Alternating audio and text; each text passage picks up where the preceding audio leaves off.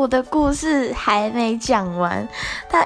一路飞，我一路追着他跑，他有一度是比我的。飞的高度是比我的头还要再高一点，所以我就真的很崩溃。后来他飞到了对面马路去，路人看到我就傻傻的追着一张纸跑来帮我看马路，叫我说赶快跑，你现在可以过马路了这样子。然后我好不容易拿着那张纸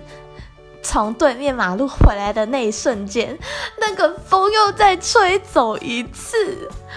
后来那个路人就受不了，他就直接帮我接住了那一张纸，我就只好赶快现场立马把那张纸对折三遍之后塞进我的包包里面，确保它很安全，我才继续走。然后结果跟我一起同行的朋友呢，他一开始看到我在门口这样，他就笑得很开心。后来他在群组里面笑了我一波之后，他就自己骑着滑板车走了。